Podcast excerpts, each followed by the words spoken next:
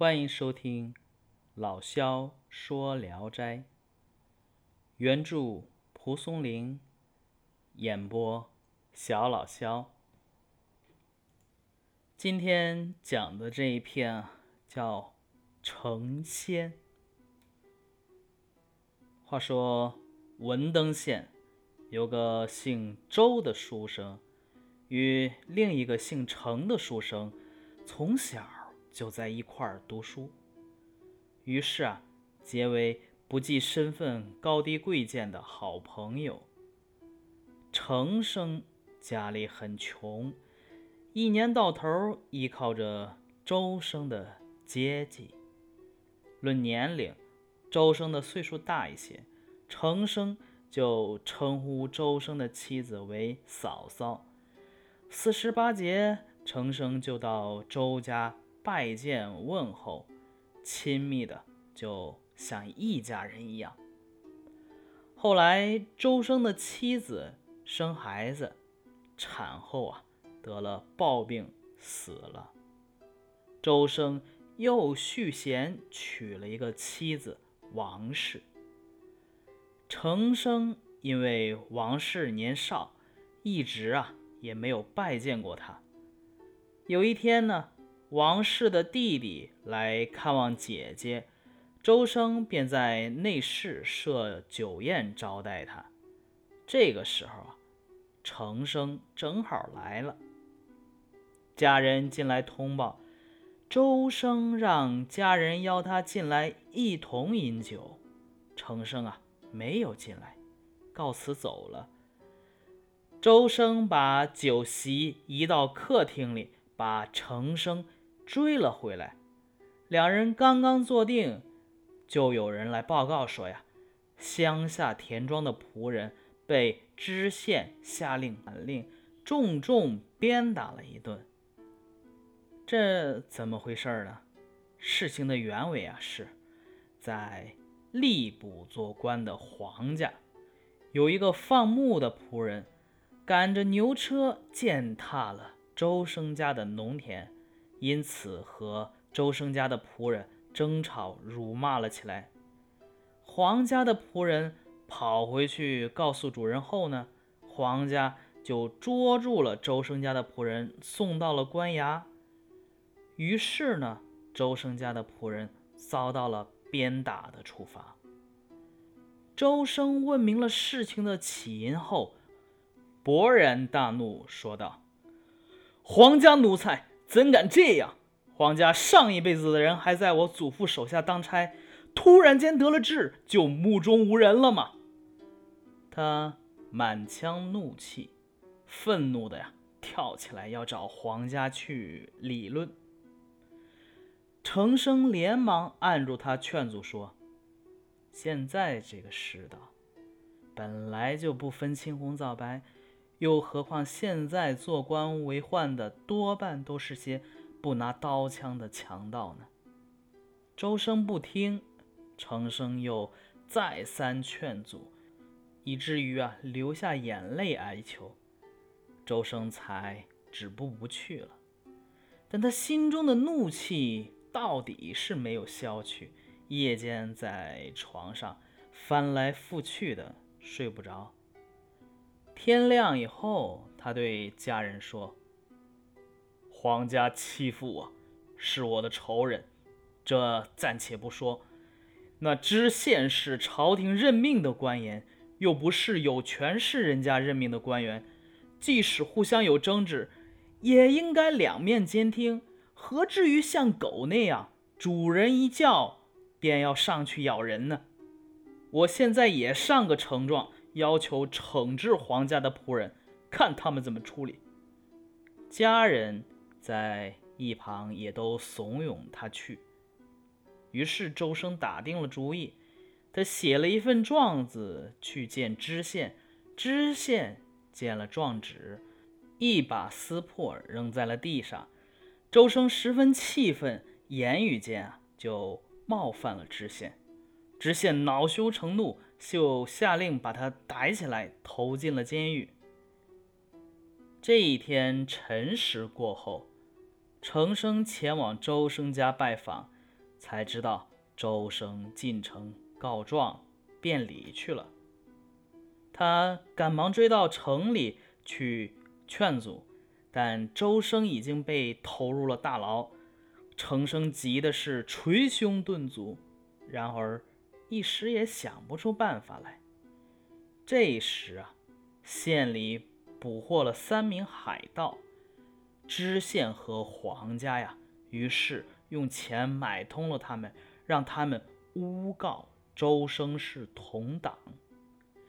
知县又根据他们的供词，报请上级官府革去周生的生源功名，然后对他进行了残酷的拷打。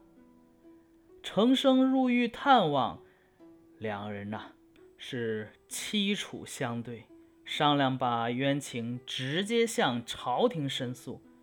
周生说：“我关在大牢里，好像鸟困笼中。”虽然有一个年少的弟弟，也只能够给我送送囚犯而已。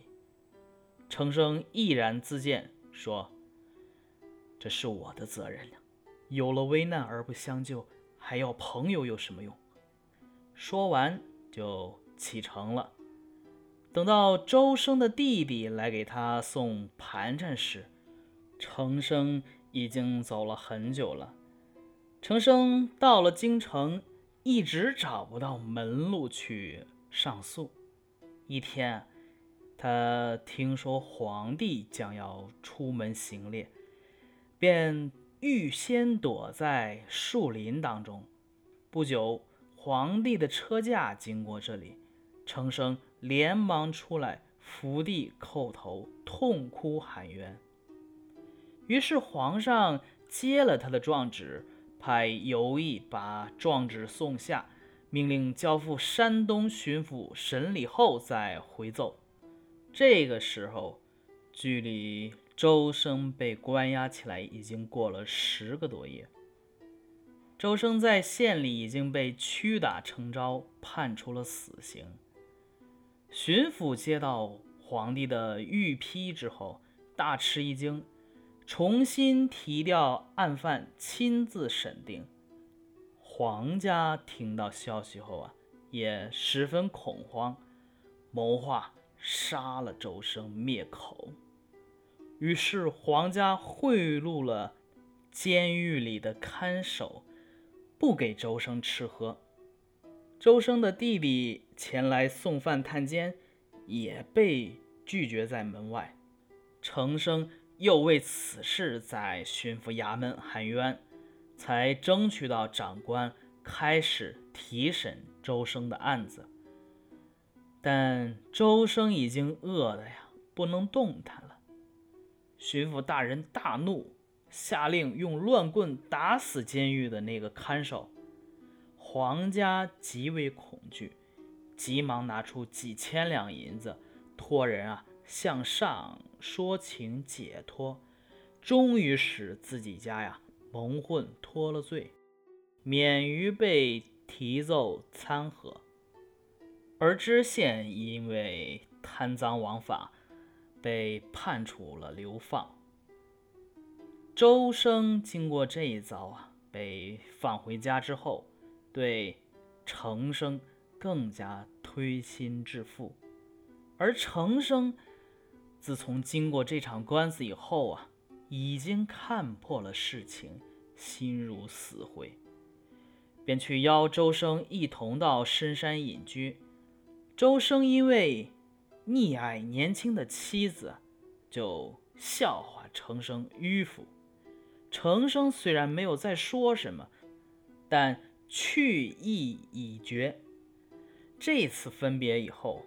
程生有好几天没有再来周家，周深派人到他家去探望打听，程家人也以为程生在周生家里呢，两处都不见了成生，大家这才惊疑起来。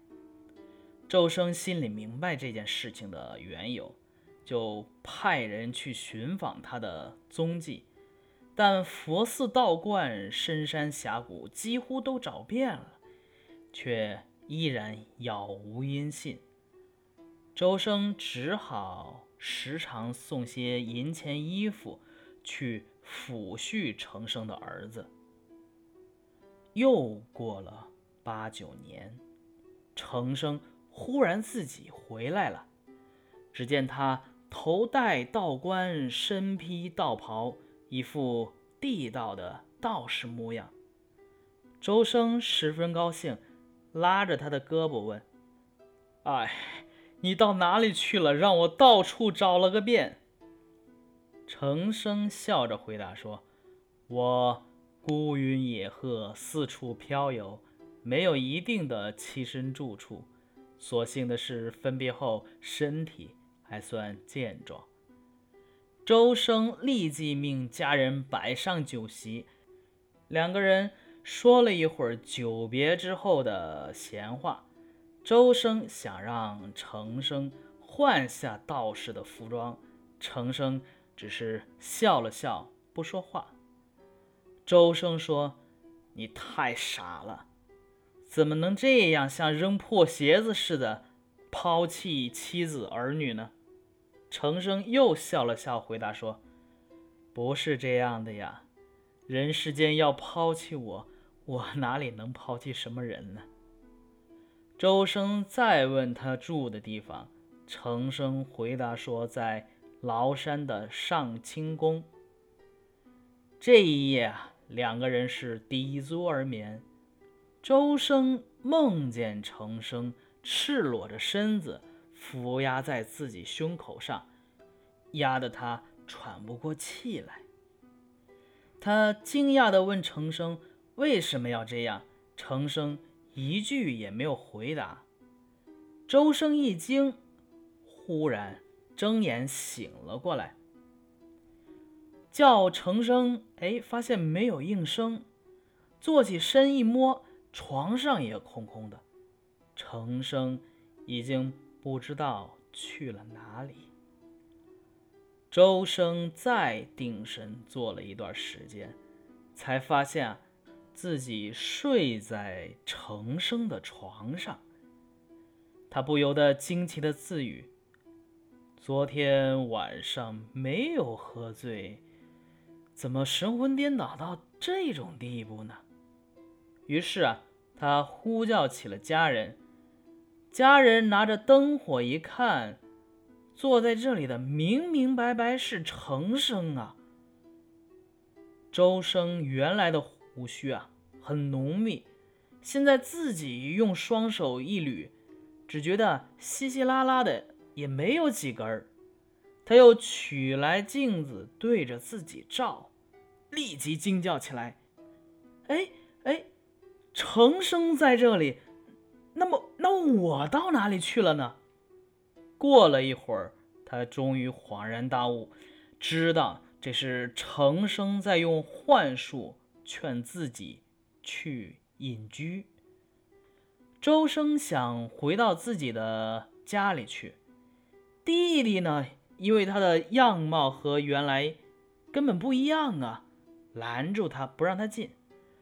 周生自己也没有什么办法来说明这一切，就命令仆人备马，一同去寻找程生。走了几天，他们进入了崂山，马跑得快，仆人追不上。周生勒马停在树下休息，只见许多道士来来往往。其中有一个道士不住地注视着他，周生就上前去打听程生的下落。那个道士笑着说：“听说过这个名字，他好像在上清宫。”说完啊，就径直走了。周生目送着他离去，见他刚走了一箭远的路。又与另外一个人谈话，也是没说几句话就走了。周生继续往前走，和刚才啊跟道士说话的那个人渐渐的就走近了。一看，竟然是同乡的一个生员。那人见了周生，惊愕的问道：“数年不见，别人都说你在名山里学道，难道现在还在人间游戏吗？”周生啊，知道他把自己当成了程生，于是啊，又叙述了一遍这件怪事。那生员吃惊地说：“我刚才正好遇见他，还以为是周生你呢。他刚离去没多久，也许啊，还没走远。”周生大为惊异，说：“真怪呀，我。”我我怎么自己的面孔面对面都不认识了呢？这个时候，仆人已经找到了这里，周生急忙策马奔驰前去追赶那个道士，但竟然毫无踪影。追了一阵儿，周生四下一望，只见山势茫茫，辽阔无边。顿时感到不知所措，是进退两难。他心中思妇自己已经无家可归了，决定索性穷追到底。但山势越来越险峻，不能再骑马前行，他就把马交付给仆人，让他回去，自己呢就慢慢的。独身前往。